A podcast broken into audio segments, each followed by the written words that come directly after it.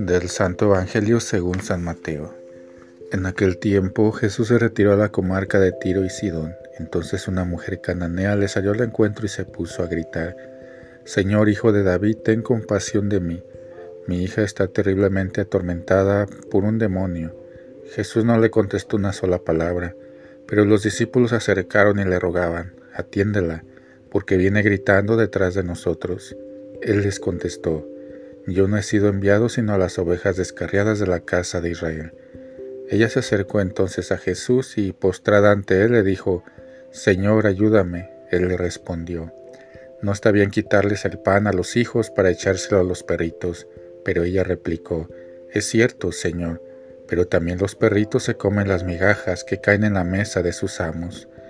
Entonces Jesús le respondió, Mujer, qué grande es tu fe, que se cumpla lo que deseas.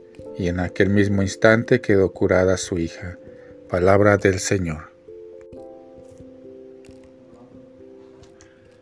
Fe heredada y adquirida. La misión de Jesús consiste en dedicarse en primer lugar a la salvación de los judíos, antes de ocuparse de los paganos. Dios quiere la salvación de todos los hombres y de todos los pueblos, pero los judíos son los herederos de la elección y de las promesas. Por consiguiente, deben ser los primeros en recibir el ofrecimiento de la salvación mesiánica. Por todo esto los judíos consideran despectivamente a los pueblos vecinos, a los paganos. A sus ojos no son más que perros, una imagen que usa también Jesús en el Evangelio de hoy, pero hiriendo menos el diminutivo que el que emplea. Los apóstoles después de Pentecostés utilizan la misma táctica que Jesús. Primero se dirigen a los judíos y solo después de la negativa de estos se dirigen a los gentiles. Sobre todo San Pablo se transforma así en el gran apóstol de los paganos. Jesús tiene que hacer la misma experiencia dolorosa. Es rechazado por el pueblo de los judíos. Solo una pequeña minoría acoge su mensaje. En cambio, los gentiles que se acercan a Jesús reciben su palabra con verdadera alegría y con gran fe. La mujer del Evangelio de hoy da un ejemplo de ello. Esta mujer cananea nos revela y recuerda con su actitud la única manera de pedir y conseguir algo del Señor. Dios da su gracia a los humildes y da su gracia a los que tienen fe, humildad y fe. Son no solo condiciones de una buena oración, sino también actitudes fundamentales del cristiano ante Dios. Dios da, su gracia a los humildes. Jesús se resiste a los ruegos de la mujer. Y no solo esto, sino también que la humilla. No está bien echar a los perros el pan de los hijos. Pero la mujer insiste postrándose ante él y reconoce humildemente, Señor, también los perros se comen las migajas que caen de la mesa de los amos. No pide un trato igual, se contenta con las obras. Esta actitud suya de humildad y pequeñez vence al Señor y le arranca un milagro. Dios da su gracia a los que tienen fe y confianza. Una verdadera fe es la condición que Jesús exige siempre antes de realizar un milagro. Por eso prueba duramente la autenticidad de la fe de la mujer cananea. Muchas veces en el Evangelio el Señor rehúsa los milagros que le piden. Es algo que experimentamos también nosotros. Cuántas veces nuestras oraciones parecen estériles.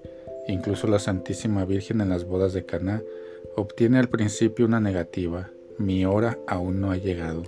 Pero María no se desanima como nosotros. Se queda esperando con una confianza absoluta. Hagan lo que Él les diga. Jesús acaba escuchando siempre a los que insisten con una fe profunda, con una confianza total. Así fue en Caná. Así pasa también en el Evangelio de hoy. Al final Jesús no puede más que alabar la fe sencilla y profunda de esta mujer pagana. Mujer, qué grande es tu fe, que se cumpla lo que deseas. Y en aquel momento quedó curada su hija. Toda fe es una búsqueda, toda fe que es auténtica tiene que ser una dificultad superada. Mientras creamos solo por costumbre y por tradición, es imposible saber si creemos de verdad en Dios. Mientras nuestra fe no sea probada y mientras no tengamos dudas sobre ella, somos incapaces de decir si creemos realmente en Dios.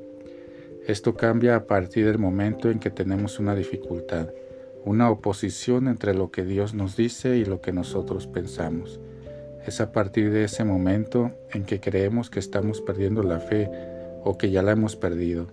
Entonces quizás por primera vez en nuestra vida tenemos la ocasión de hacer un verdadero acto de fe, de entregarnos a Dios, de salir de nosotros mismos y de entrar en su mundo misterioso. Esto es lo que hizo la mujer del Evangelio. Ella se puso en camino, salió de su ambiente nacional. Era cananea y se dirigió a ese judío. Salió también de su ambiente religioso. Era pagana y puso su fe en Cristo. Se confió totalmente en Él, separándose de su educación, de su ambiente, de sus costumbres.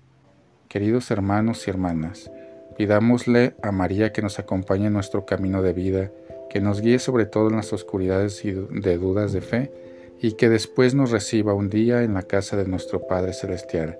Que así sea, en el nombre del Padre, del Hijo y del Espíritu Santo. Amén.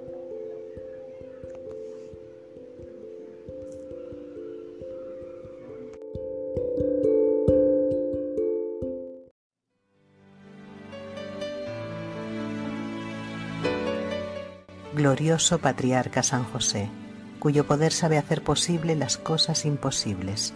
Ven en mi ayuda en estos momentos de angustia y dificultad. Toma bajo tu protección las situaciones tan serias y difíciles que te encomiendo, a fin de que tengan una feliz solución. Mi bien amado Padre, toda mi confianza está puesta en ti. Que no se diga que te he invocado en vano, y puesto que tú lo puedes todo ante Jesús y María, muéstrame que tu bondad es tan grande como tu poder. Amén.